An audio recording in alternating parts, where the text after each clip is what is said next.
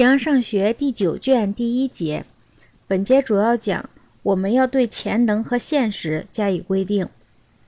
潜能是承受能力，它在承受事物自身中承受变化的本源。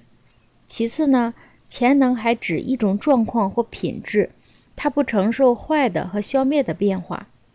潜能一方面在承受者之中，一方面它又在动作者之中。形而上学第九卷第一节，现在我们已经讨论了最初的存在，一切其他的存在的范畴都与它相关联，这也就是实体。其他存在着的东西都需依据实体的原理来说明，不论是在量上，还是在质上，还是在其他这类的称谓。因为正如我们开始所说的，一切具有实体的原理。既然不但可说存在是某物、是数量、是性质，还可能在潜能、现实和功能上来诉说它，所以我们还要对潜能和现实加以规定。这里所说的是最主要的意义，而不是对我们现在的意图最有用的意义，因为潜能和现实的意义要比有关运动的称谓更多。在关于这一问题的讨论中。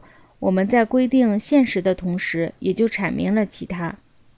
在别处，我们已经区别了潜能和可能的众多意义。在这些意义中，对那些同名意义下的潜能，就可存而不论了。因为许多东西有时是就某种相似而言的。例如，在几何学中，我们把某种意义上的存在或不存在、是或不是，说成可能或不可能。凡与同一类属相关的潜能，都是某种本源。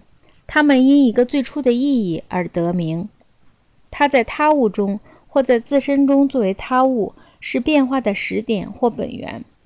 一种潜能是承受的能力，它是在承受的事物自身中承受变化的本源。这种变化或由于他物，或由于作为他物的自身。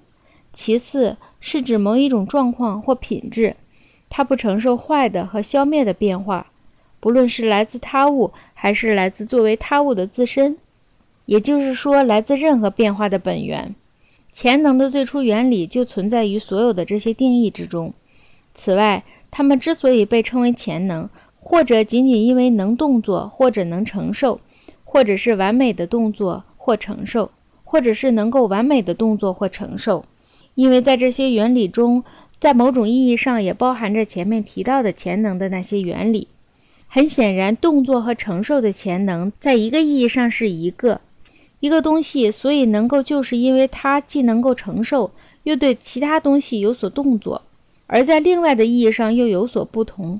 潜能一方面是在承受者之中，因为它具有某种本源，或者质料也是某种本源，使承受者承受着。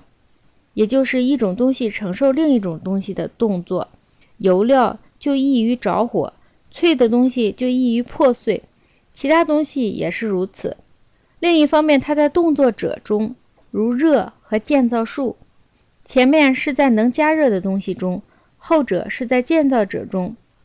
由于事物在本性上为一，所以没有任何东西承受自身的动作，它是一而不是其他东西。不能和不可能是与这种潜能相反的短缺，所以对于同一事物在同一方面，所有的潜能都有一个相应的不能。短缺有许多种意义，或者是指不具有，或者是自然应有的却不具有，或者是总的来说没有，或者是自然该有的时候没有，或者是以某种方式没有，或者是完完全全的没有，或者是任何程度上没有。在某些场合，自然应具有的却强制的使它不具有了，这就叫做剥夺。